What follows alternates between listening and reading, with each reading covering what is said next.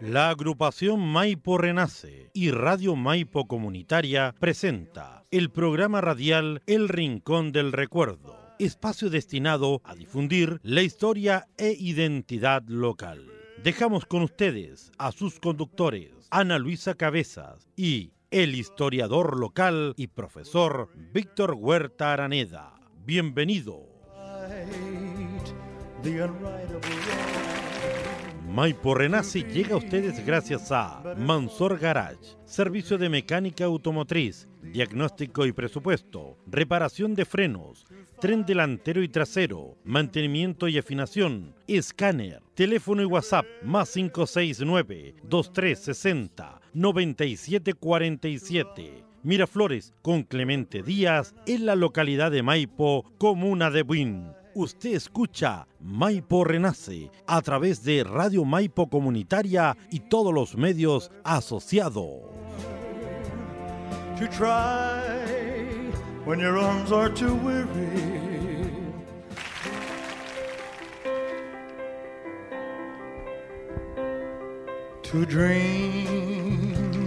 Hola, hola, hola. Buenas tardes, queridos amigos de Maipo Renace, el Rincón del Recuerdo. Nos encontramos una vez más en un sexto capítulo ya de Maipo Renace, el Rincón del Recuerdo, como todos los días martes a las siete y media de la tarde y con una transmisión el día domingo a las 11 de la mañana eh, por Radio Maipo Online. Así que feliz de estar nuevamente con ustedes. Nos puede escuchar a través de www.radiomaipo.cl y a través de YouTube, que también nos pueden ver ahí en vivo, en vivo y en directo. Eh, y obviamente también por sus medios asociados de Radio Maipo, florenciaradio.cl, winalerta.cl, tío Win, Comunicaciones Digital, Custom y por la plataforma Spotify. Qué moderno que estamos analizando. Eh, decirles que, bueno, estamos en vivo y en directo, nos pueden hacer, mandar sus comentarios, hacer alguna sugerencia, tal vez de pronto alguna pregunta al WhatsApp más 569 99 64 51 46 más 569 99 64 51 46 ahí abajo estar ahí el número para que preparen sus celulares y nos puedan mandar algún mensajito. Vamos a estar leyendo durante el programa.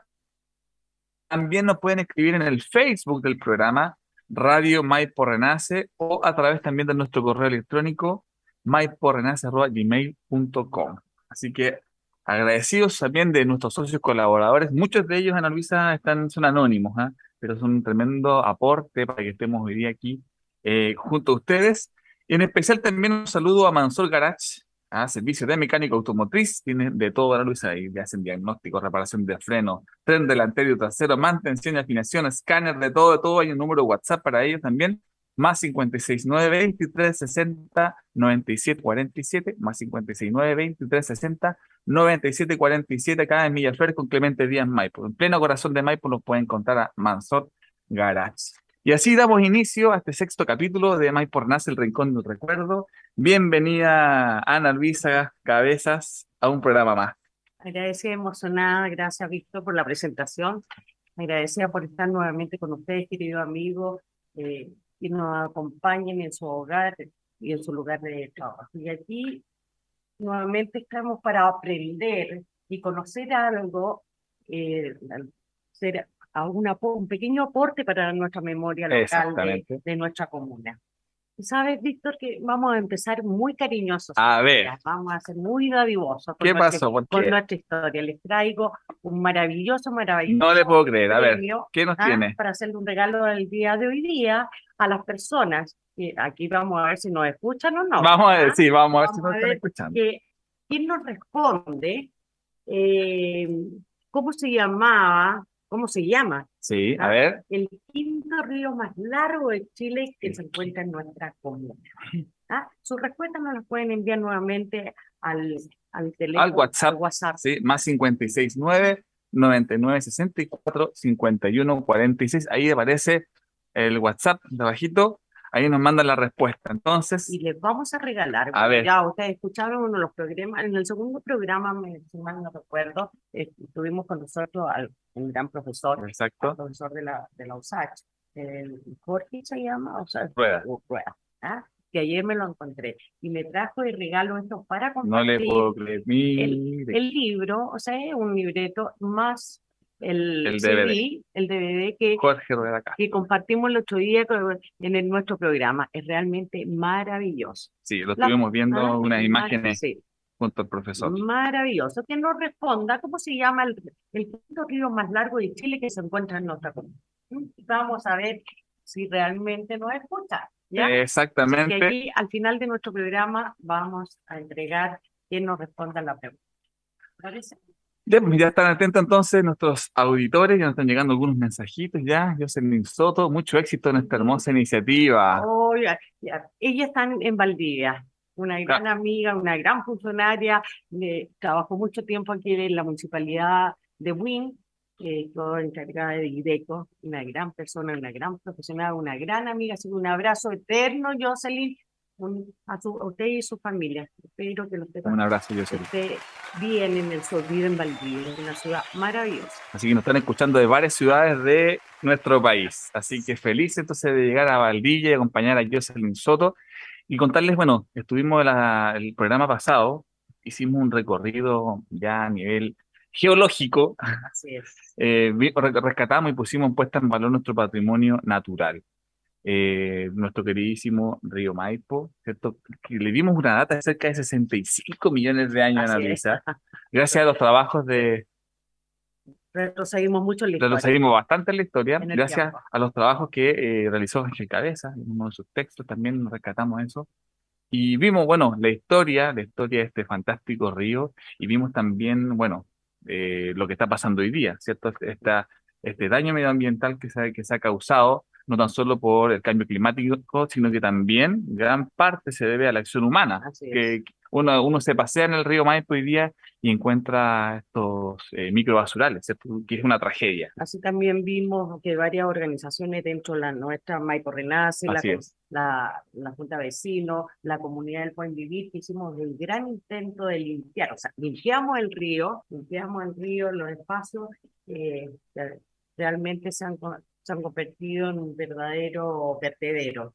Y me gustaría recordar también eh, una labor que nos presentó un queridísimo amigo, o sea, un gran defensor Mm, de nuestro río, eh, sobre todo con, contra la empresa Los Años. sí, Un amigo que ya emprendió el vuelo, un amigo de toda una vida. eh, y me duele mucho recordarlo porque ya no está eh, un hombre joven, inteligente, don Carlos Basal. Carlos dio una, una, una férrea, férrea lucha contra los arios así es. ah, sí. para que nos siguieran usufructuando de nuestro río. Desgraciadamente se fue sin poder lograr su, su cometido. Luchó enormemente, fue un gran, gran aporte. Así que un gran homenaje y un gran beso y un abrazo al cielo querido y recordado Carlos Basal. Es un saludo cariñoso a Carlos Basalo, que, que dice tener también su reconocimiento acá en el pueblo de Maipo, porque fue, efectivamente fue un tremendo luchador contra estas empresas extractoras de árido. Dio la pelea y consiguió Terrible, también la dimos enormemente, fue un gran apoyo para nuestra comuna, que llegó hasta la Corte Suprema. Y se fue de este mundo sin, como te digo, sin lograr, no sé que él se pretendía seguir con su lucha, bueno, de esperar que, que está su señora y hay unos amigos de ellos, un compa- compañero, que también están siguiendo la lucha. La verdad es que no he conversado con ellos últimamente, pero nos vamos a poner en contacto y a ver si seguimos dando la lucha por recuperar nuestro patrimonio natural. Eso, exactamente. Bueno, y del patrimonio natural también estuvimos eh, revisando nuestro patrimonio cultural con los cargadores de anda y el aporte que dio nuestro queridísimo profesor Jorge Ruedas, quien nos trajo este texto donde rescataba el patrimonio de los cargadores de anda, el patrimonio cultural de los cargadores de anda. es. Están llegando más saludos. Don, Igna- don Diego Ignacio Venegas Gutiérrez dice, es mi primera vez aquí, así que espero animarme a seguirlos. Eh, dice, yo- Yo, Yogurtich. muchas gracias Diego, aquí vamos a estar y espero que nos acompañe para que este programa siga creciendo y llegue a todos los rincones, no solamente de nuestra comuna, sino que alrededor, y por qué no decir que traspase comunas y fronteras. Sé que este programa también se está escuchando en el extranjero y que tenemos Un muchos saludo seguidores. también a todos los amigos del extranjero y también a Jimena Elizabeth Moraga Silva. Ah. Saludos, señora Ana Luisa. Mira, ya, Sí, ya tiene el fans club ya de la Ana Luisa. Ella es una gran dirigente, la presidenta del Valle del Maipo, es una gran luchadora social, así que eh, un beso y un abrazo grandote, mucha fuerza para seguir luchando. Eso, Jimena. El, eh, ser dirigente no es fácil, así que todo, todo mi cariño, reconocimiento para usted y para Exacto. todos Saludos a todos los dirigentes. Exactamente. Sí. Saludos a mi mamá también, que es secretaria de la Junta de Vecinos donde ella vive. Y un saludo también a ella. bueno, eh, hoy día una sorpresa eh, bien, bien bonita para nuestros auditores, porque los vamos a invitar a pasear a Luisa. Sí, a salir de la casa, a recorrer nuestra comuna, porque hoy día vamos a presentar una ruta patrimonial por nuestra queridísima comuna de Buin y voy a compartir, aprovechando, Oye, pero, pero esta ruta vamos a tener que hacerla sobre un vehículo porque es muy larga. ¿ah? pero con que recorran algunos de los lugares ya yo creo que va a ser importante. Voy a mostrar ahora un mapa donde, a ver, vamos a mostrar un pequeño mapa. Eh, ahí está, compartir. Ahí está, ahí está el mapa. Es un, Esta es nuestra comuna. nuestra comuna, ya la, esta es la forma que tiene nuestra comuna, y ahí aparecen 18 lugares, Ana Luisa. Ahí está el número uno, número dos, eh, de nuestra comuna, que vamos a ir revisando, vamos a ir trabajando y nos vamos a apoyar con una plataforma que se llama el Google Earth, que también se los voy a mostrar ahora.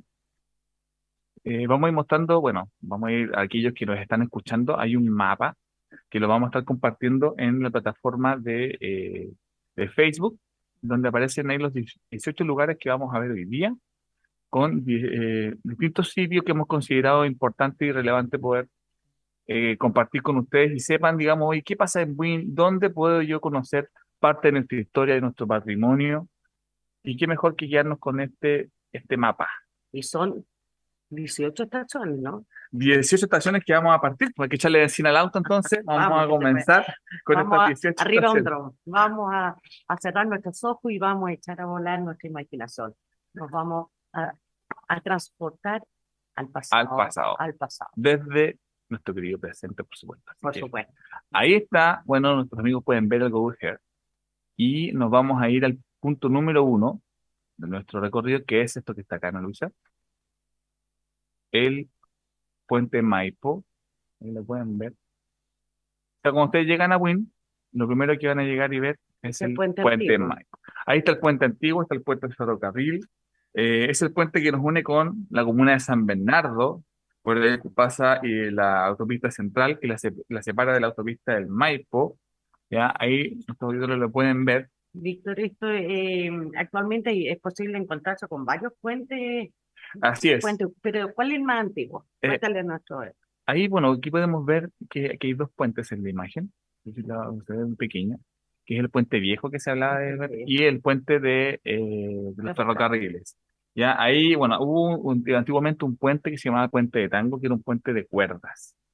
Ya, eh, que duraba re poco, porque ya varias veces lo hemos visto que el puente, que el río Maipo era un caudalosísimo río, y los puentes estos de cuerdas duraban muy poco, y ya recién se construyeron el más, eh, digamos, más estable en, en 1930 más o menos se construye el puente de la carretera, pero hay uno que es mucho más antiguo, que es el de el del ferrocarril, aparece ahí, en 1860. Gracias al ferrocarril, al puente del ferrocarril, Maipo dejó ser el punto Ah, sí. al punto central de nuestra, nue- de nuestra comuna. Maipo fue la capital de la provincia del Maipo. Exactamente, bueno, ahí está el culpable. Eh, Ahí está el responsable. El puente amarillo. El puente amarillo del año 1860 y lo- el, el arquitecto es Enrique May, ya que, bueno, May, la, es la calle May que está ahí en la estación central. Y luego ya en 1930 podemos ver el puente viejo que aparece ahí, eh, que es el puente, bueno, que, que- que- donde pasaba antiguamente la, la carretera. Ya, bueno, en 1944 hay algunos textos que todavía hablaban de un puente mucho más antiguo que el que aparece ahí, y el que unía los Bajos del Diablo con, con San Bernardo.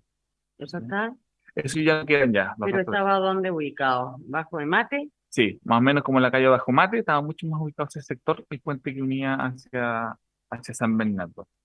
Y bueno, ahí está el puente que no aparece en la imagen, pero hay un puente que tiene dos pistas, la actualidad se sigue utilizando, ahí lo pueden ver, que está acá al medio. Es el, el- Aquí está el más antiguo, este es el ferrocarril, es- este es el puente viejo, y es el puente, el segundo puente, porque tenemos tres puentes, ¿no? o sea, ahora solamente cuatro.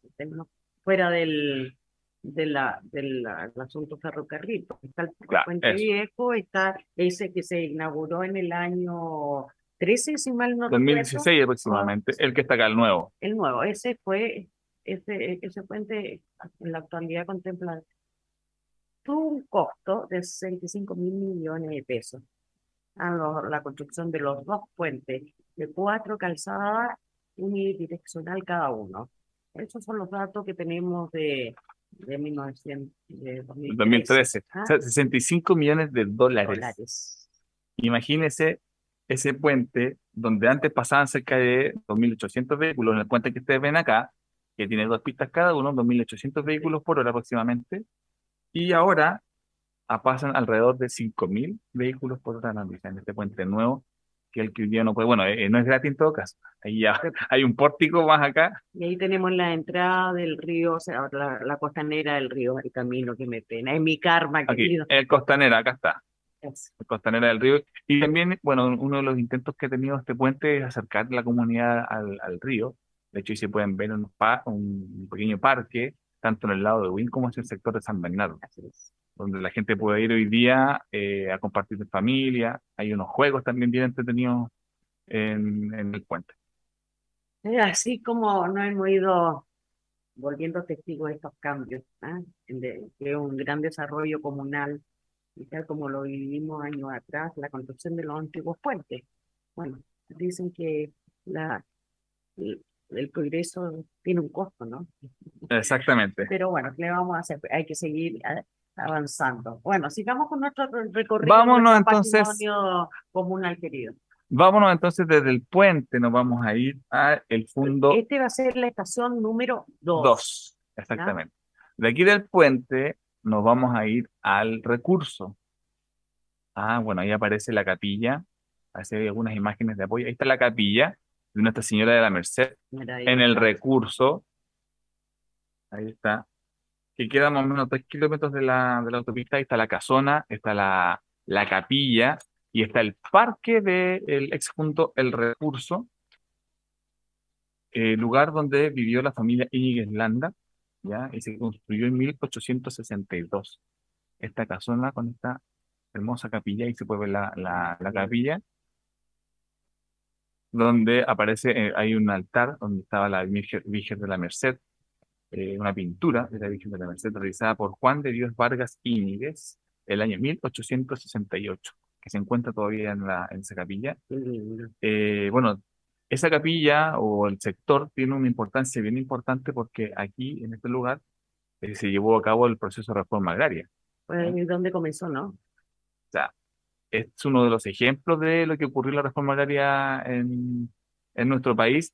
Y de aquí también, bueno, nacen varias, varios mitos, varias historias que son bien interesantes, que lo vamos a conversar. que lo vamos a adelante. conversar más adelante. Bueno, ahí está el colegio Bueno, del Fondo del Recurso. es maravilloso, ¿ah? Realmente eh, maravilloso. En programas anteriores, nosotros revis- revisamos la, la experiencia de los campesinos durante la reforma Sí, agraria. en los antiguos programas de Maipo que no conocían nuestra forma de organización fuera de lo, del asunto del club deportivo, ¿no? ¿Ah? Donde además organizaron, se manifestaron eh, contra la de- contra el patrón, porque eso fue como una pequeña soledad, se sublevaron un poco, Claro, con tal de que se incorporaran algunos trabajadores despedidos, ¿ya? Cuando se produjo, y tenían una enorme desconfianza en la capilla. Exactamente. Sí, bueno, eh, en el, en el fondo del recurso, voy a dejar de compartir un poquito. En el fondo del recurso, cuando se llevó a cabo el proceso de, de reforma agraria, Sí. los campesinos no tenían mucha claridad de qué se trataba esto. Entonces había algunos que tenían cierto recelo con lo que estaba ocurriendo ahí porque sentían que le estaban como quitando algo al patrón. Había, bueno, y la única forma de organización era justamente el club, el club deportivo y esta desconfianza que había en los inquilinos. Hay un estudio de 1970, 1960, donde dice que que la capilla estaba ahí como para poder atemorizar a los inquilinos. Dice que esperaban que el primer pajarón se confesara de algún hurto para que el cura los acusara al, patrón y los despidiera. O sea, ahí estaban hablando de, de esta, de esta desconfianza que había con, con la gatilla. Y también aquí nace una de las historias de, de acá de Win, que hablan de los patrones que tuvieron pacto con el diablo. Así es. Y ahí que produjo este pacto con el diablo, donde no le habría cumplido al diablo, es que se vino la quiebra y vino esta debacle de, eh, del patrón, y en definitiva habría provocado que, que el fondo ya dejara de existir como lo conocen. Eh, Víctor, esa casona y esa capilla no está protegida. Bueno, No, Qué pena. Eh, yo creo que las autoridades deberían ver el caso porque eso es, es un monumento histórico, es, es un patrimonio que debería protegerse. Bueno, te Exacto. comento que a grosso modo que ya se está haciendo, em, se va a hacer una asamblea sobre el plan regulador. ¿no? Van a llamar a la comunidad para presentar el, el desarrollo que está en el proyecto del plan regulador. Dentro de eso, nosotros estamos solicitando, sobre todo, que Maipo eh, sea conservación histórica, y yo creo que estos lugares deberían ser protegidos. Entonces, para que la gente tome atención de eso, los residentes de esos sectores, para sus dirigentes, para que soliciten pues, que sea conservación histórica. Esos son monumentos maravillosos, ¿no? un patrimonio incalculable. y cada año, y cada año se está viendo más deteriorado el- la casona. Cada año se deteriora más, con el último terremoto cayó gran parte, bueno, eh, parte de las bodegas, eh, del fondo del, del recurso, y también eh, la característica que tiene este, este fondo es que es un, es un territorio de la comunidad. Eso, eh, la, la familia, ¿a quién se lo entregó, Víctor? Este, este es de todo y es de nadie, como dicen. Es, es un, es un terreno comunitario. comunitario. Claro. O sea, ellos son, lo- los habitantes de Los ahí son responsables de la Claro. mantención. Locura, es un- Y es una locura también porque todos los, los, los vecinos, ah, digamos, originarios de la, de la, de la reforma agraria tienen parte de ese terreno, por lo tanto tendría que ser un es- es traspaso como un heredable a los, claro, tendría que ser un traspaso a los herederos, que es toda una posición de efectiva del, digamos, del, del dominio, y eso es un trámite que, que es muy difícil de poder conseguir. ah, Pero no es posible que sea No es imposible, a pero es un- del Consejo Monumento, ¿no? no, eso claro puede ser Vamos a protegido ponernos dentro en campaña para hacer las averiguaciones. Yo creo que eso tenemos que resguardarlo. O sea, pedir que sea resguardado. Ojalá no escuche alguna de las autoridades y ahora que se está llevando a cabo el, el proyecto Plan Regulador, yo creo que es el momento. Y así como el fondo del recurso, también es importante proteger, que también nos recuerda ese periodo de, de nuestra historia, donde existían los grandes hacendados, en la casa de Benjamín Mate, Donde está la CONAF. que es al frente del Windsor, donde estaba hoy día la CONAF, donde también ahí se puede observar el parque, que es la casa de los antiguos patrones que habían acá en Win. Ahí está la casa de Benjamín Mate, Cómo se está cayendo a pedazos, por Dios que mío. sería la estación número 3 aquí. Y eh, está también, bueno, acá está el Windsor. Eh, Justo al frente del Windsor hay un parque y es la casa de, Yo, de Benjamín yo en la, la cocina hace poco tiempo y estar ahí, ya se cayó una parte del segundo piso donde estaba la cocina. Ah, sí, Estaban las piezas sí. de la, de los, del de servicio. Realmente es una pena, es una pena de ver cómo se está destruyendo, se está destruyendo eh, este patrimonio tan hermoso. Es un- una casona maravillosa, los pisos de madera, eh, una madera noble. eh, es una verdadera pena. Bueno, esto está entregado en comodato a la CONAF. A la CONAF. Y esa Pero casa, esa casa es de 1881 y nos recuerda también que vivimos durante casi, casi 450 años de historia delegada de los, los españoles acá bajo un dominio señorial, donde estaban los campesinos, donde vivían casi como una mentalidad medieval, una, una, una sociedad tremendamente religiosa, muy apegada a las tradiciones. Eh, y es importante recordarlo porque hace, no, no, es, no hace mucho tiempo que vivíamos bajo ese sistema de los fundos con, con campesinos, inquilinos, eh, con labradores. Sí, Estamos siendo testigos de la pérdida de nuestra memoria. Yo creo que en un par de años más solamente vamos a recordar esto a través de fotografía. Las Mm. personas que tengan la oportunidad de ir a visitarla, vayan. Es realmente maravillosa. Bueno, a las que las personas que les gusta el asunto del patrimonio, porque hay muchas personas y autoridades que me han dicho, pero son cosas viejas, ¿para qué te preocupas de cosas viejas? Pero esto es como mirar las fotos de nuestros antepasados. Uno cuando guarda una foto de un suceso importante en nuestras vidas, la mantiene porque mantiene de esa manera el recuerdo. Y estas casas son también una forma de mantener el recuerdo de, que nos dice de dónde venimos. A veces se aplica mucho la mentalidad de las localidades. Eh, bueno, y esta casa está muy asociada a otra casa, ¿no? Se encuentra frente a la, la estación de eh, ferrocarril de Huil. También es de los mates, ¿no? La casa está la casa de, de don Domingo Mate, ah, una casa también muy Por- antigua, también Desde afuera no se ve, solamente No. se ve la arboleda y los Sí. muros altos. solamente se puede ver, claro, la, la, la arboleda. Hoy día aquí hay un, hay un vivero, está hacia el lado de la autopista, es un vivero, es un, es un espacio terreno privado, la verdad que tampoco uno no puede invitar a ver esta casa, todavía está existiendo ahí, ya porque se encuentra dentro de terrenos privados.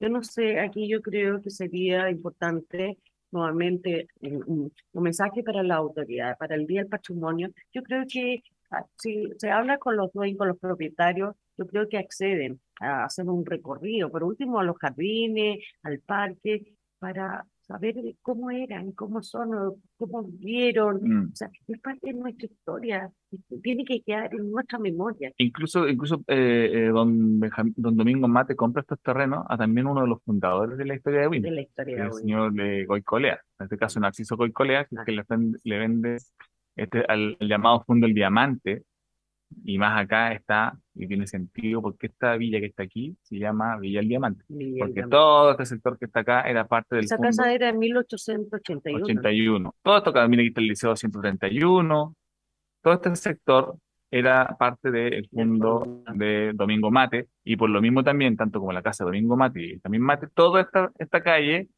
se llama Bajos de, de Bajos Mate. de Mate, justamente porque todo ese terreno que estaba ahí era del fondo de la familia Mate, que participaban mucho también muy activos en política. Así es.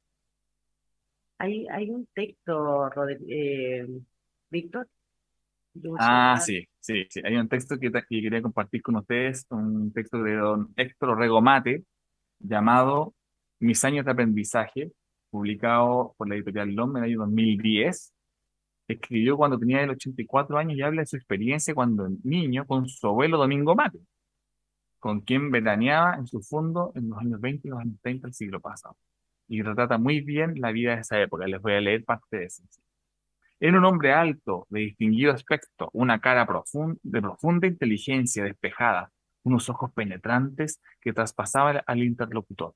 Ese abuelo leía Times, que le llegaba en barco con retraso entre tres a cinco meses, por lo cual muchos de sus brillantes comentarios se referían a un pasado que ya era obsoleto, que incluía declaraciones de guerra, declaraciones de guerra que ya habían terminado, o exploradores perdidos que ya habían sido encontrados no era la única peculiaridad del patriarca. Cada vez que cumplía años, entregaba a los pequeños nietos unos misteriosos sobres, dentro de los cuales salía un billete de 100 pesos. Suma de dinero con la cual se podía comprar muchos juguetes, incluso una bicicleta. Nada más, ninguna explicación, ni una frase de cariño o de saludo, solo el pragmático y bienvenido billete. Es un comentario del autor que se le ocurría cantarle el Happy Birthday porque era parece que era un poquito mañoso don, don, don Así Domingo. Era un hombre muy escéptico, pero el cariño lo transmitía así. Bueno, durante varios programas hemos ido enterando un poco más de la vida de don Domingo Mate, el colegio para campesinos también, que en Bajo el Mate, donde, Eso sí, donde está la Villa El Solario. y la familia Mate claro, tenía un colegio que es el que y a nivel de- posteriormente a, a nivel de Santiago también los Mate han creado Sí. varias. ¿Dónde está ahora el- la vía del Solar, cerca del Liceo Técnico, ahí había un colegio. Que todavía está, familia si mal no recuerdo, Ya no. infraestructura No, ya no, ya no. Ahora ya con la, con la construcción nueva de la vía que hicieron ahí, ya, ya no queda nada del, del colegio, ni siquiera una placa. No le puedo creer. No, no, queda nada ya de ese colegio, pero sí queda, obviamente, la idea. está al lado del liceo técnico. Del liceo ¿no? técnico, sí. Estaba acá, de hecho aquí se puede ver en el Google Earth que ya están construyendo una villa, Que- por ahí, en ese sector era. Para quienes nos están viendo, estamos viendo el Google estamos viendo un mapa del liceo técnico, justamente al lado están construyendo una villa nueva, y en ese sector más o menos se encontraba el colegio que había abierto la familia Mate. Y bueno, nos vamos de esta estación de la casa Mate, la número ¿Le 4, pasaste? Nos vamos a la estación de ferrocarriles de Win. No estamos, a ver, estación de Win, aquí está. La estación de ferrocarriles de Win. Ahí está.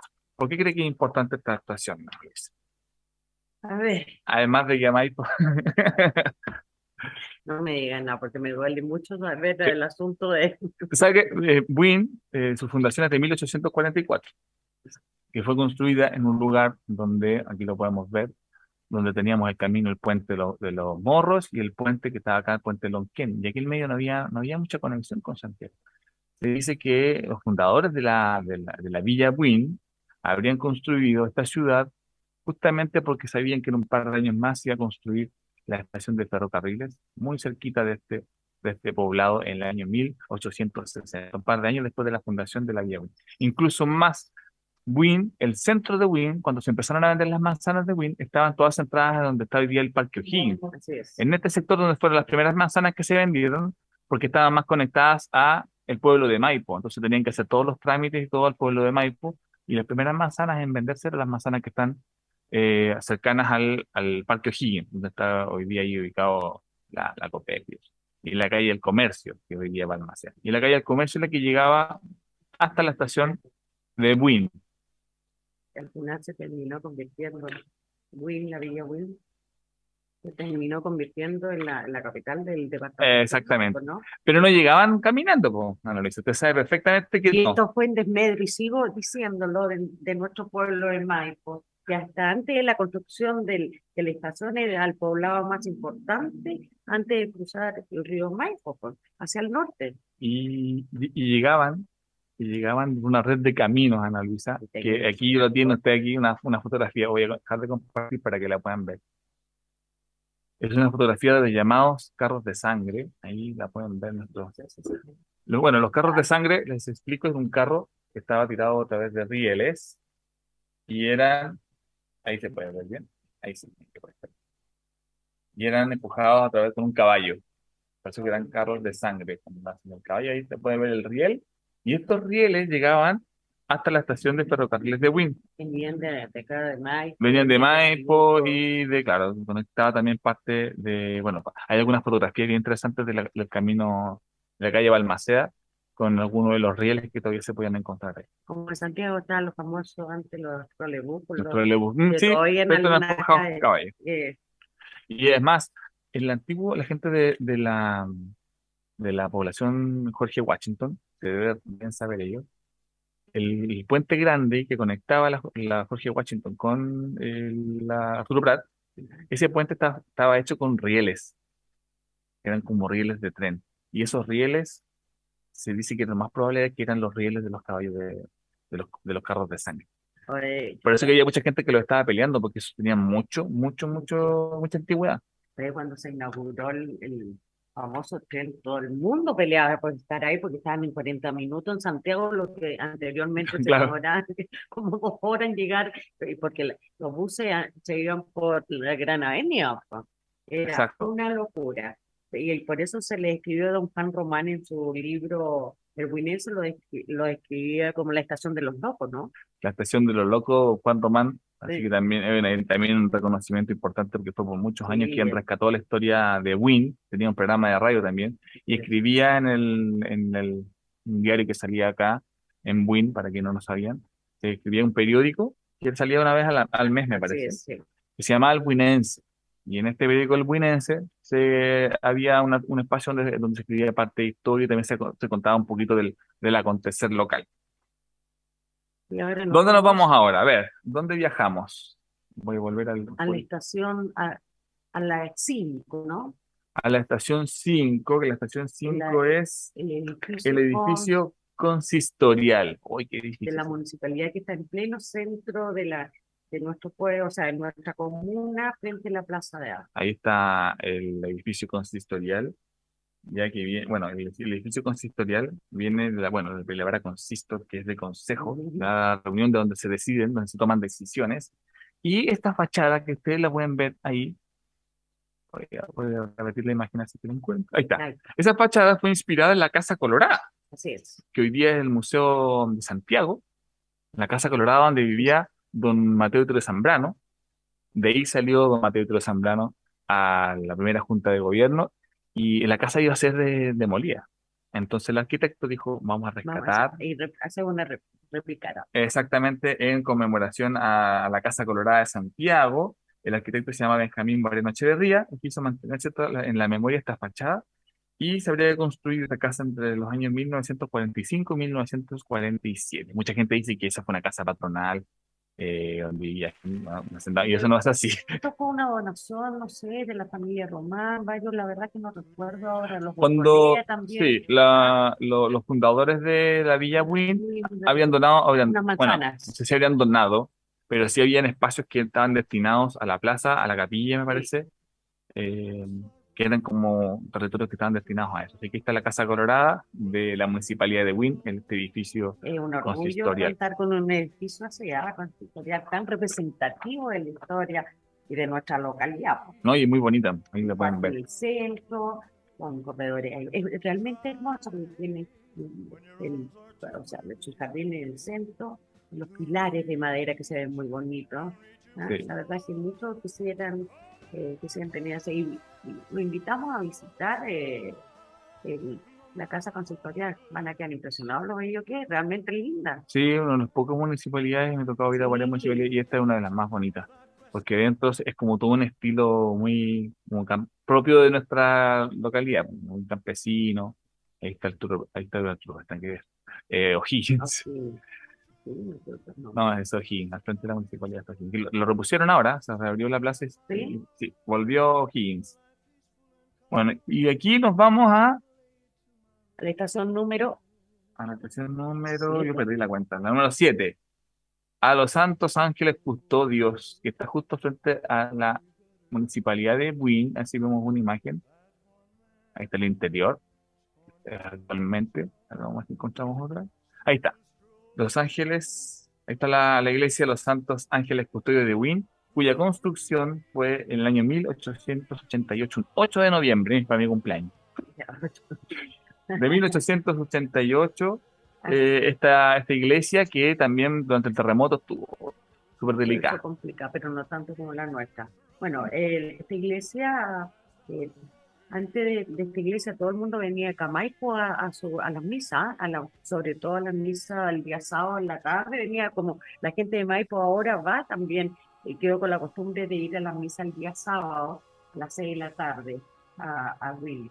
Y ya van mm. 134 cuatro años desde su construcción que se ha mantenido. No quedó tan dañada como la, nuestra, nuestro santuario. Porque ahí se hizo un tratamiento distinto a la iglesia de Will, porque esa iglesia estaba con la, fachada como muy inclinada hacia adelante. Estaba mm. muy peligroso y el ladrillo se empezó a ablandar.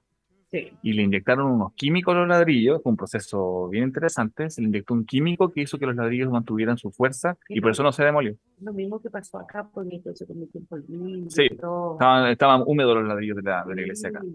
Bueno, ahora parece que nos estamos saltando mucho. Ahora, ¿cuál dijimos la seis? Ya, ya me perdí. ahora vamos a la número, a la número 8. A la número 8.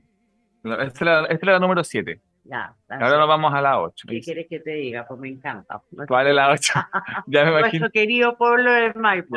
no puede ser más maipino, o sea, más localista, por Dios. Exacto. A ver, ¿Se nota mucho?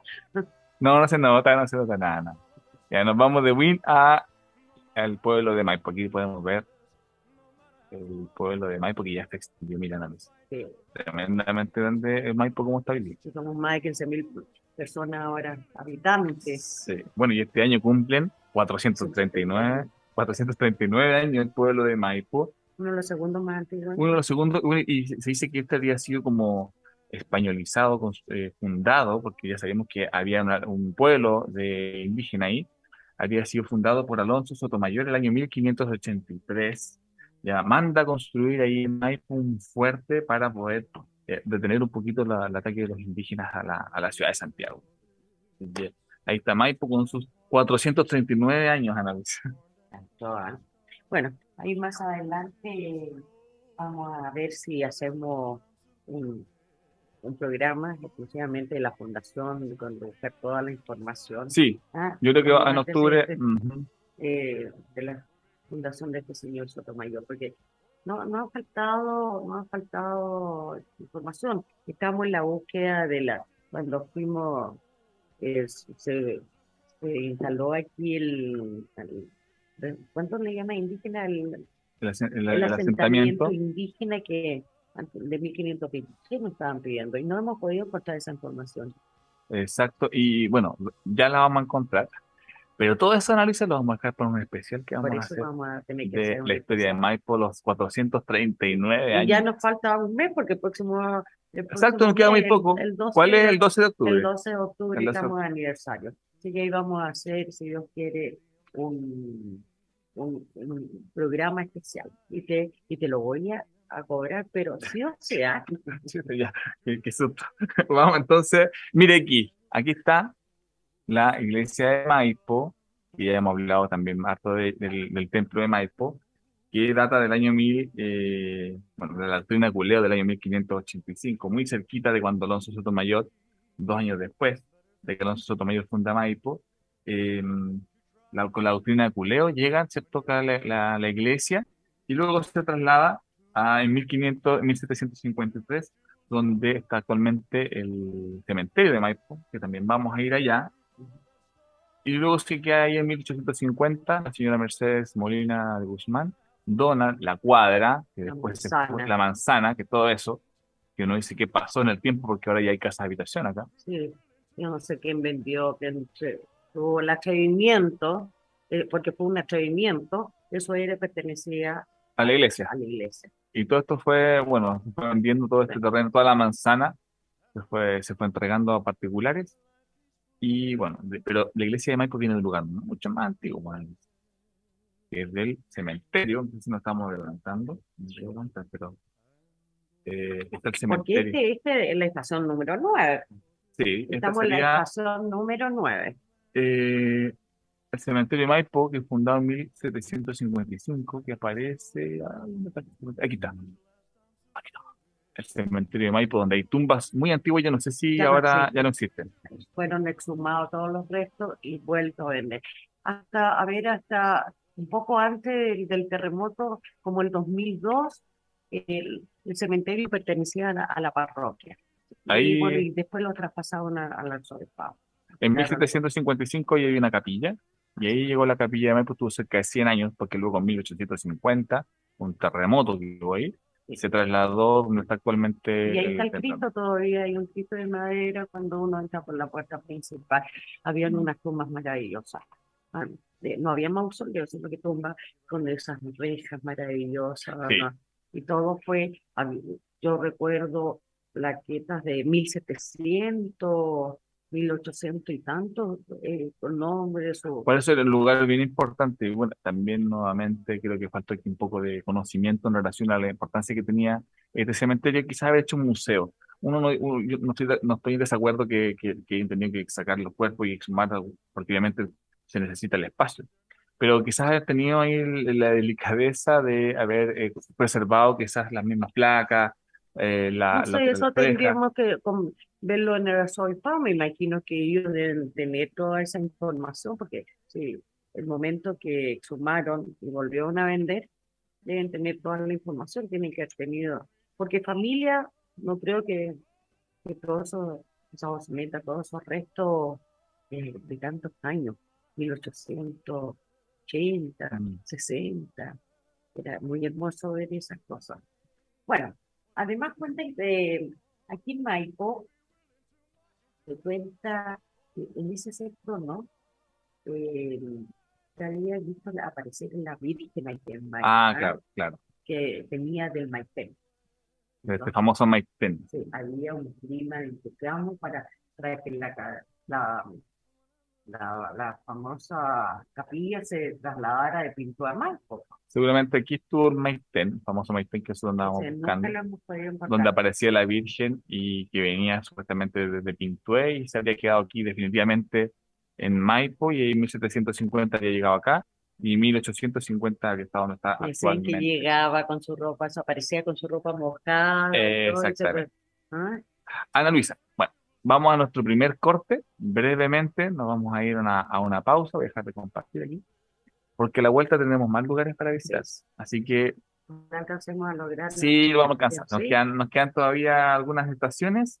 Eh, a ustedes, amigos de Maipo Renace, el Rincón del Recuerdo, no se vayan porque ya volvemos en unos... Estaremos de minutitos vuelta más. en, en unos minutos y volvemos con cerquita de aquí, Biluco. Sí. Vamos a seguir Biluco, recorriendo Valdivia de nuestra ruta. Paine, así que todas las localidades van a estar muy pronto presentes en esta No ruta se patria. despeguen de, de, de radiomaipo.cl.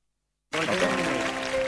Maipo Renace llega a ustedes gracias a Mansor Garage, servicio de mecánica automotriz, diagnóstico y presupuesto, reparación de frenos, tren delantero y trasero, mantenimiento y afinación, escáner, teléfono y WhatsApp más 569-2360-9747. Miraflores con Clemente Díaz en la localidad de Maipo, comuna de Buin. Usted escucha Maipo Renace a través de Radio Maipo Comunitaria y todos los medios asociados.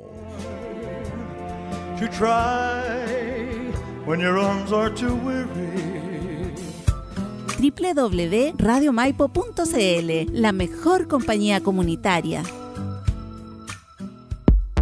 Mafeva, producciones, avisos publicitarios, asesoría en programación y edición radial, servicio de transmisiones en redes sociales. Confía en nosotros para tus programas o publicidad. Contáctanos al WhatsApp más 569-9964-5146. Somos Mafeva, producciones, avisos publicitarios. Come here, baby. Una nueva propuesta radial. Florencia Radio. Lo mejor de la música anglo-latina. Una alternativa para disfrutar. Nos puedes escuchar en la www.florenciaradio.cl. Un placer musical. Dar una segunda oportunidad cada vez se hace más presente en nuestras vidas, como dar un nuevo propósito a lo que podríamos dejar de usar o simplemente ser conscientes de las huellas que queremos dejar. Ser donante de órganos abre paso a una segunda oportunidad para hasta 8 personas, de las que hoy en día son más de 2.000 en lista de espera por un trasplante. Infórmate en nuestras redes e inscríbete como socio o voluntario en www.sumaesperanza.cl. Muñoz Confecciones. Bastas, cambios de cuello y cierres. Tus creaciones en vestuario las hacemos realidad. Enrique Chacón, 2954 Maipo Buin. Fono contacto más 569-7274-4802. Muñoz Confecciones, el arte de la moda. El emprendimiento se vive en www.radiomaipo.cl, la mejor compañía. Maipo Renace llega a ustedes gracias a Mansor Garage, servicio de mecánica automotriz, diagnóstico y presupuesto, reparación de frenos, tren delantero y trasero, mantenimiento y afinación, escáner, teléfono y WhatsApp más 569-2360-9747. Miraflores con Clemente Díaz en la localidad de Maipo, comuna de Buin. Usted escucha Maipo Renace a través de Radio Maipo Comunitaria y todos los medios asociados. When your arms are too weary.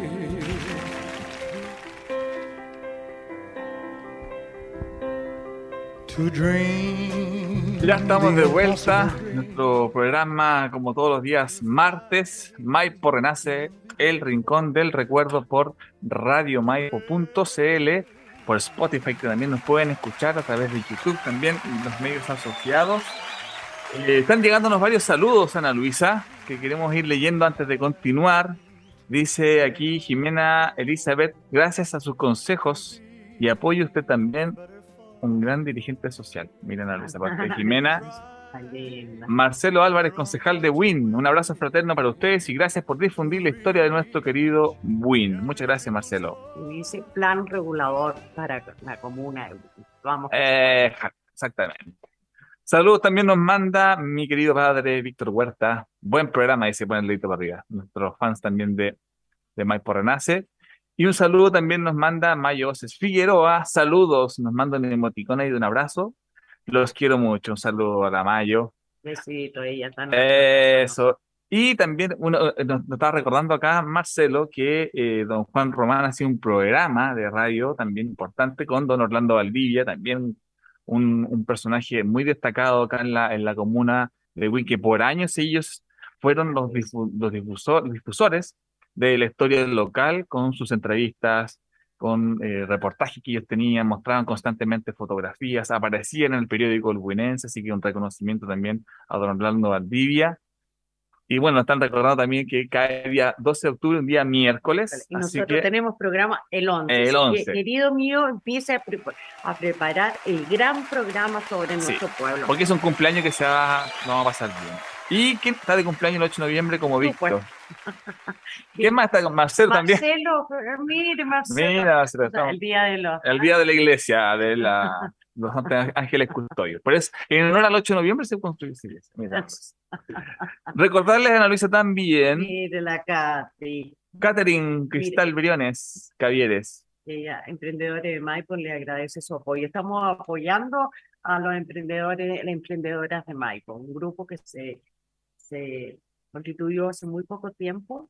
Así que las vamos a invitar un día y que nos manden su historia, Eso. sé yo, ujú. para poder hacerle, para transmitir eh, su emprendimiento. Ah, como también la vamos a llevar a un programa cuando retome Doña Mayo Ose sobre los emprendedores a través de esta misma plataforma. Mucha fuerza ahí y ánimo a los emprendedores de Maipo. Así que Bueno, yo ahora voy a seguir insistiendo. ¿Quién para regalar este, este lindo de Jorge Ruedas. Sí. Sí, sorprendente. documentación maravillosa sobre los, los cargadores de anda, del, del trabajo que hicieron de la De historia los cargadores de ellos, anda. Sí. y Nuestro patrimonio cultural de acá de. Win. que lo vamos, vamos a hacer lo imposible, vamos a jugárnoslo para poderlo eh, postular al Tesoro Humano Vivo. Precioso, precioso este libro. Yo creo que Bellísimo trabajo. Ya, la pregunta es, ¿cómo se llama el quinto, el quinto río más largo de Chile que se encuentra en nuestra comunidad? Las respuestas al WhatsApp. WhatsApp más 569-9964-5146. Sí. Esperamos para que quien se lleve, ya que abajito está el, Ahí va a aparecer el WhatsApp, el WhatsApp. donde pueden mandar la respuesta. El quinto río más largo y está nuestra. ¿Con cuál será, Luisa? Bueno, ahí Está vamos. difícil. Está difícil. continuamos con este Se fue interesante. el chancho con la pregunta, está muy difícil. Eso. Bueno, ahí vamos a ver si nos escuchan, ¿ah?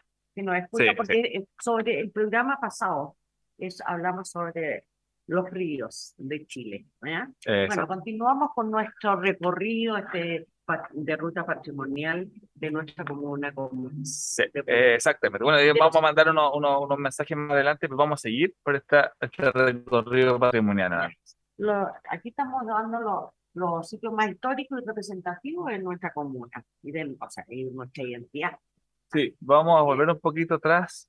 Echen, pongan reversa el vehículo porque vamos a volver al templo de Maipo, que ya habíamos dicho. Estábamos en la estación 9, ¿no? O sea, hasta la- claro, la estación 9, que es la iglesia de la Virgen Purísima Concepción de Maipo, que hemos hablado en varios programas allá, de hecho, de, eh, bueno, comienza con la donación de la manzana por la señora Mercedes Molina de Guzmán, que dona la manzana para la construcción de este templo del año 1850, producto de un terremoto Ujú. que habría botado la capilla que se encontraba en el antiguo cementerio de Maipo.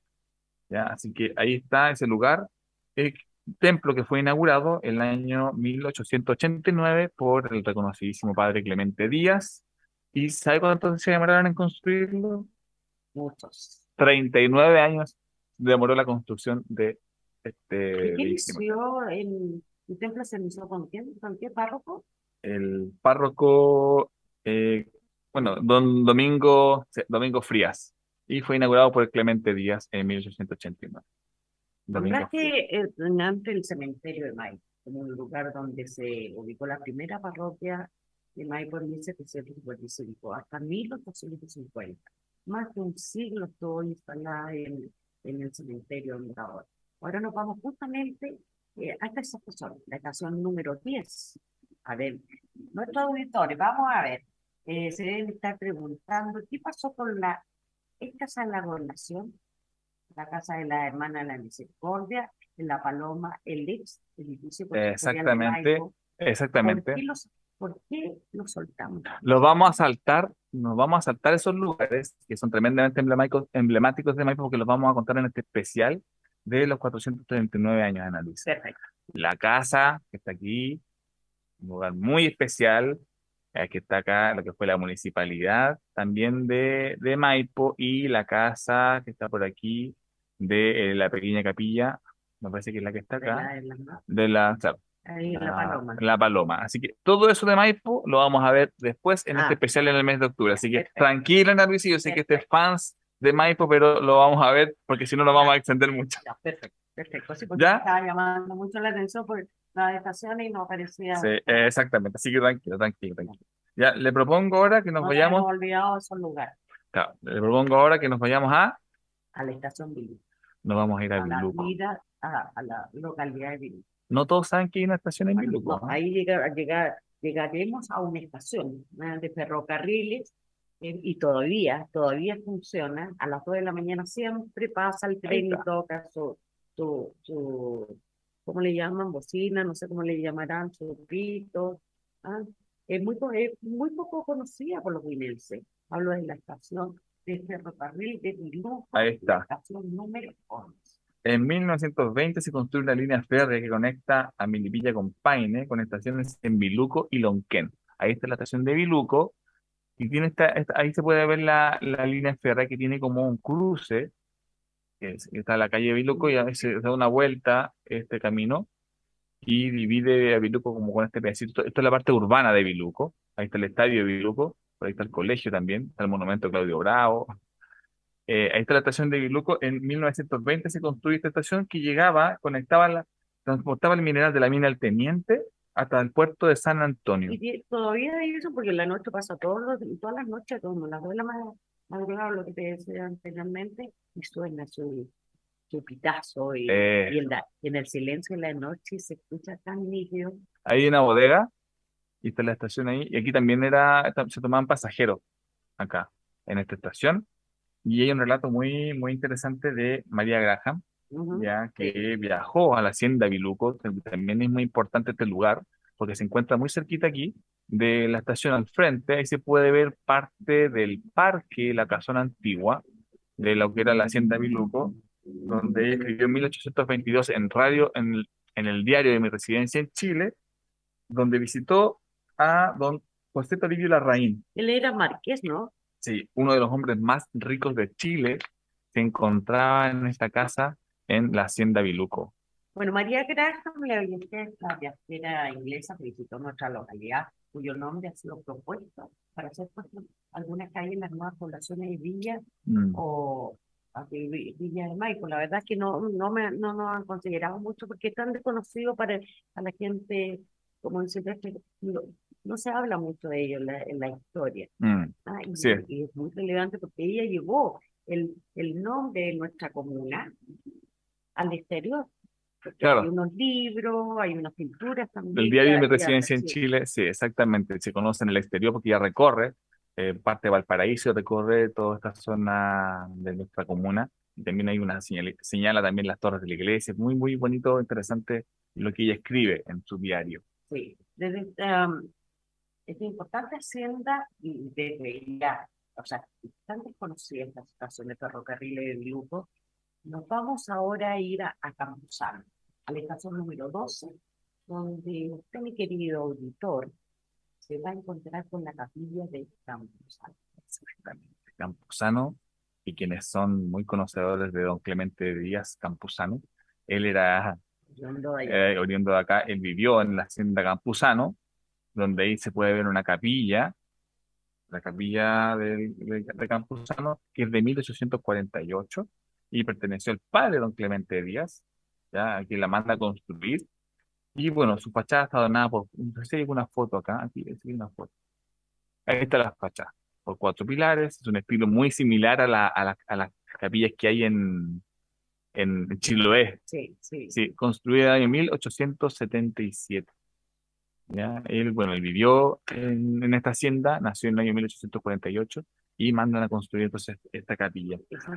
Bueno, eh, cuatro pilares, Exacto, su fachada Es de de adobe, una torre campanario, muy similar a la estructura de la iglesia de, de Chiloé, una capilla muy bonita y nos recuerda parte de la vida del padre Clemente Díaz y la vida también que se dio en Campuzano durante el periodo de la reforma agraria donde estaban los grandes hacendados. ¿qué estará todavía?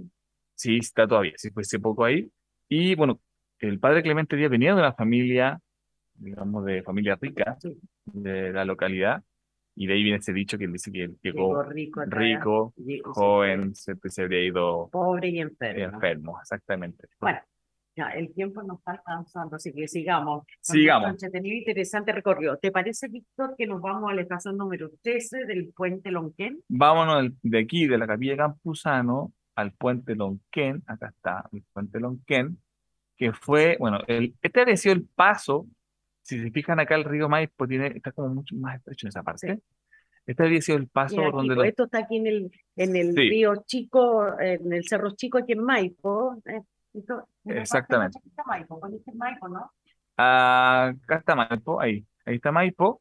Estamos viendo el Sí, mapa a nuestros aquí. auditores. Ahí está, aquí está Maipo. Ahí está la parte también, Claro. el, el Cerro Chico que Y se eso pues, llega por eh, pisando llegaba el río. Valdivia y por ahí sale, bueno, el camino de que es de Viluco. Exactamente. Ese habría sido el paso utilizado por los promaucaes Wow. ya al momento de, de, de O huir sea, de estamos los... hablando, pero una cantidad de años, Exactamente. También fue un puente construido con madera, con cuerdas, palos.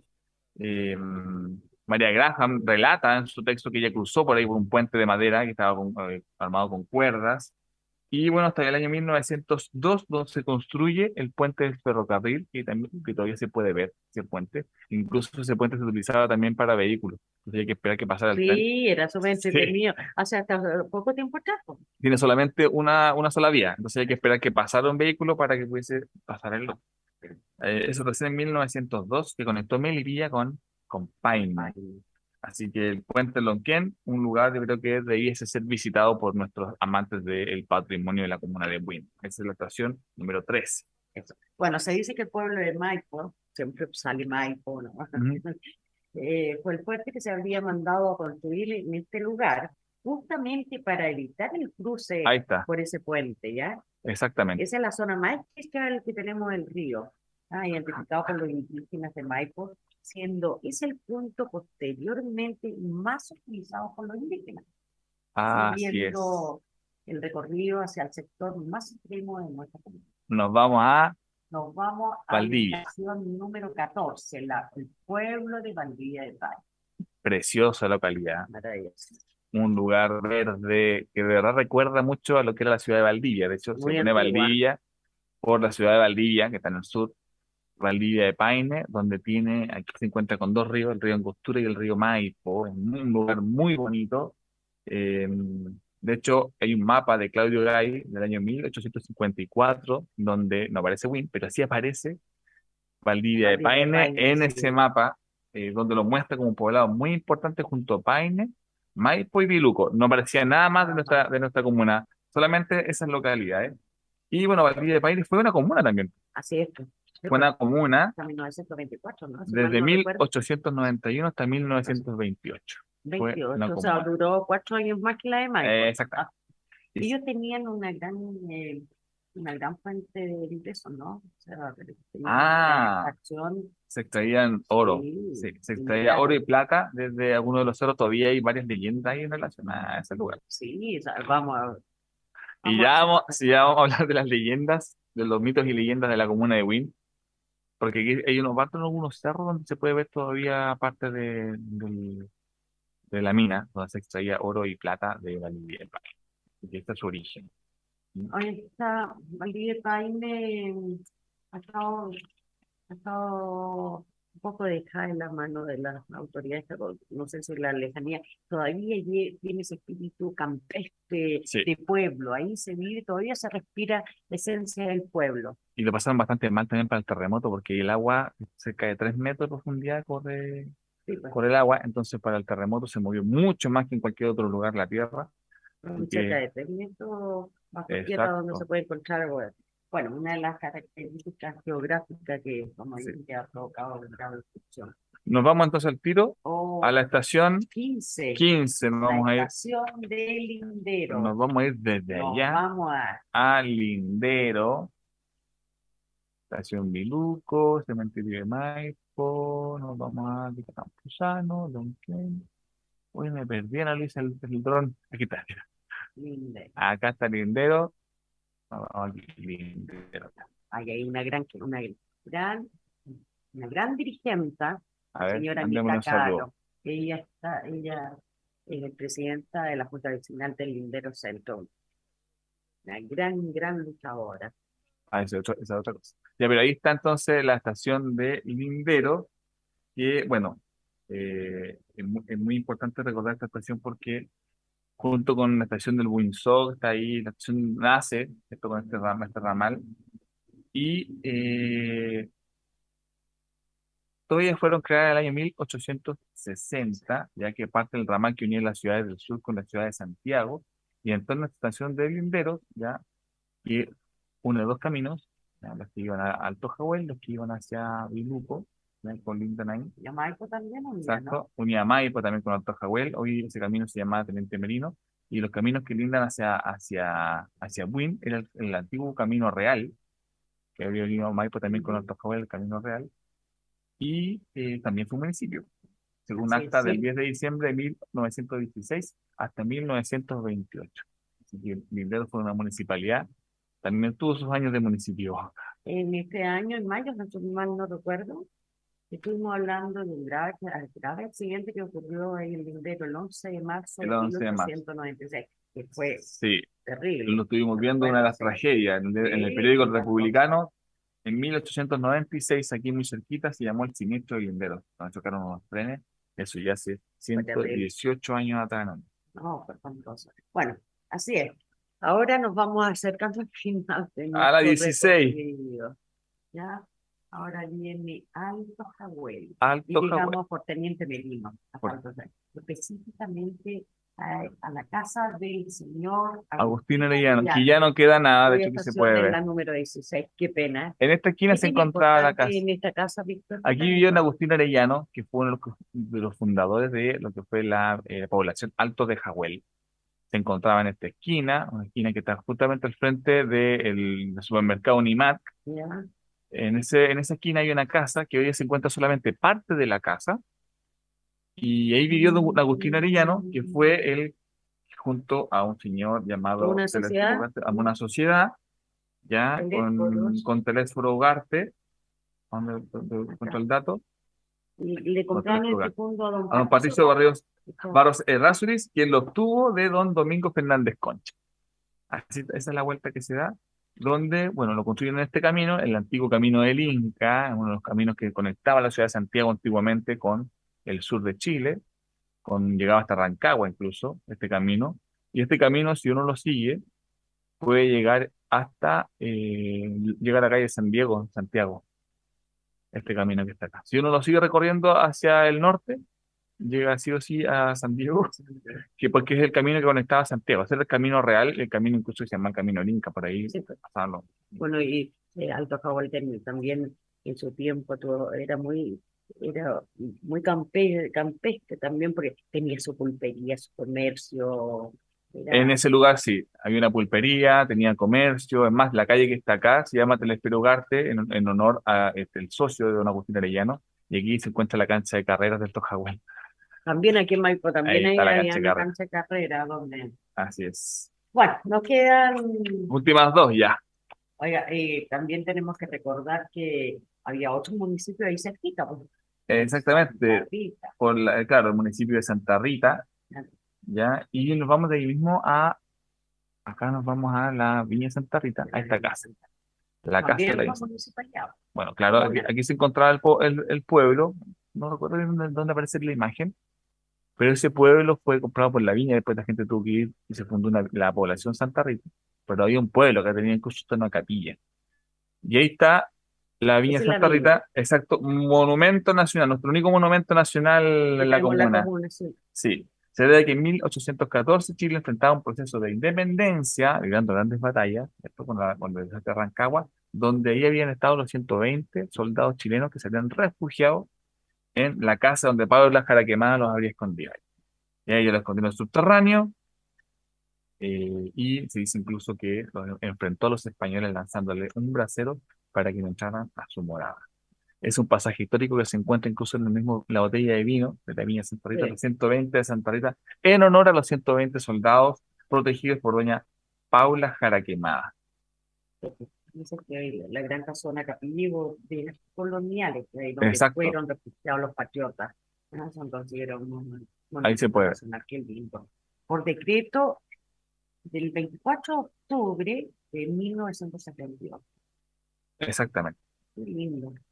Oye, Víctor, eh, ¿qué pasó cuando, bueno, ahí nos contaste de Doña Paula? Bueno, sí, doña Paula Después, Jaraquemada, mm, sus tierras fueron vendidas a Manuel María Figueroa, su vida sería la que posteriormente vendería esta hacienda a don Domingo Fernández Concha, que es el que luego construye la casa, que es la casa hotel, que se puede ver más acá. Ahí está la casa de la de Paula Jaraquemada, ahí está Museo Andino, y aquí está la casa que luego construye don Domingo Fernández Concha, que la remodelaría al estilo pompeyano, la llenaría de tapices, Ana Luisa, retratos, lámparas finas, y en 1885 construye una capilla de estilo neogótico a manos, de un arquitecto alemán, Teodoro Buchat, que según las fuentes de la viña fue uno de los restauradores de la capilla Sixtina en el Vaticano, imagínense, viajó desde. Francia, desde Florencia, viajó desde Florencia a Chile solo para recuperar esta capilla, donde se ofició incluso misa, Ahí tenemos, ahí es súper importante sí, la primera misa que se ofició ahí. misa del canónigo don José María Mazzot Ferrati, quien más tarde se convertiría en papa, bajo el nombre de Pío IX. Y bueno, ya posteriormente en 1880, don Domingo Fernández Concha fundaría la llamada Viña Santa Rita. Y ahora está en manos de la familia Claro. ¿no? Eh, exactamente. Bueno, Y ahora- a la última estación de este recorrido. No, sí, exactamente, ya estamos ya en el tiempo. Puente Los Morros, ya se nos tiene el tiempo encima. El Puente de los Morros, que es este puente, y nos vamos muy rapidito aquí, donde habría sido el cruce de los incas, y a través de este cruce que habían dominado todo el Collasuyo que ya conocemos y hemos visto, que llegaba hasta el río Cachapual, el puente de, los Morros. Y ahora se llama, recordemos, el cam- eh, Camino Padre Gustavo, Pa- ¿no? Camino Padre Hurtado, es el, el sector de los Morros, en este sector que incluso aquí este camino conectaría con, eh, con Pirque.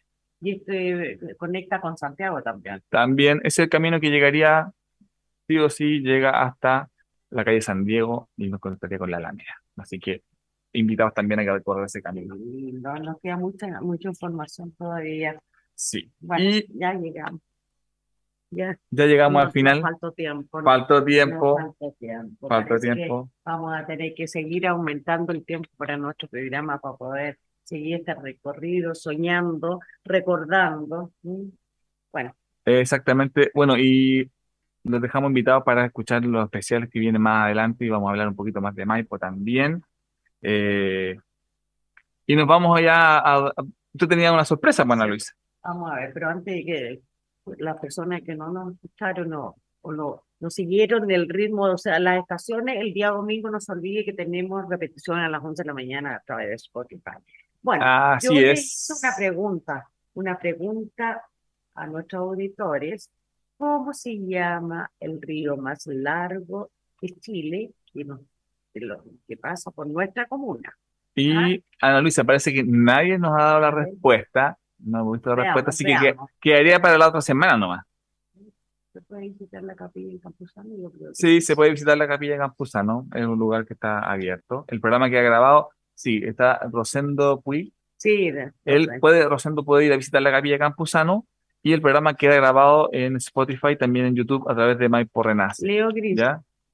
Tu hermano, ¿no? Mi hermano, hola, acompañando este viaje por la comuna mientras camino por la vía del Diamante. Ahí estuvimos hablando del Diamante recién. Oh, pero no está, estaba aquí Un abrazo. él vive en Valparaíso, ¿no? Sí, vive en Valparaíso y está acá de visitas, vino a votar y se quedó hoy en la, en la casa de mis padres. Así que un cariñoso saludo. Aquí nos está avisando Marcelo que el programa irá a las 10.30 el domingo, ¿ah? Sí. Porque ya va a durar más de una hora. Sí, nos pasamos.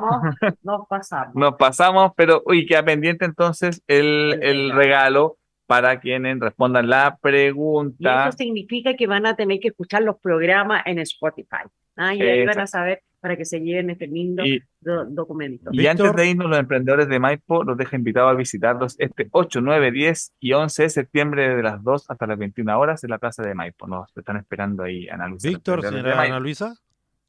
Sí, oiga, para el día martes 11 de octubre, eh, me comprometo que el programa va a empezar a las 7.05 de la tarde hasta las 21.30 horas. Va a haber un programa especial. Wow. Así que un autor- especial. do- para que ya vayan preparando dos horas y media ese día vamos matizando obviamente con los socios colaboradores para también tomen agüita, descansen, van al baño, pero también para que maticen esas dos horas y media con invitados. Así que ahí eh, el día martes 11 de octubre en forma excepcional. Ese día va a durar dos horas y media el programa por estar en la víspera del aniversario de nuestra localidad. De Súper bien. Muchas gracias, Marcelo, de dejar invitado también a quienes se quieran conectar. Así que también puede conectarse, mandar saludos. La idea es que abrir este espacio a la comunidad. Vamos a, vamos organizando y hacer partícipe a, instituciones también que tienen que hacer Exactamente. ¿ah? Y con esa buena noticia, Ana Luisa, eh, llegamos al final de este programa. Le recordamos a nuestros auditores que nos puedes volver a escuchar el día domingo a las 11 de la mañana. A las 10.30. A las 10.30. A las 10.30 de la mañana por Radio Maipo Online en www.radiomaipo.cl, sus medios asociados, florenciaradio.cl, winalerta.cl,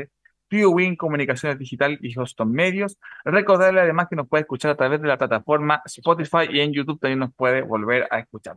Pero Ana Luisa, no nos podemos ir sin su mensaje que siempre nos inspira y nos hace reflexionar. De mejorar su vida, reencontrarse consigo mismo. Es de Henry Ford y dice, cuando todo parece ir en, ir en tu contra, recuerda que el avión despega con viento en contra, no a favor. Eso. Soy Ana Luisa Cabeza. Yo soy Víctor Huerta y esto, fue Mike por Renace, el, Rincón del Recuerdo. Nos, vemos. Esto fue el programa radial El Rincón del Recuerdo, presentado por la agrupación Maipo Renace y Radio Maipo Comunitaria, conducido por Ana Luisa Cabezas y el profesor Víctor Huerta Araneda. Los esperamos en el próximo programa de El Rincón del Recuerdo en radiomaipo.cl.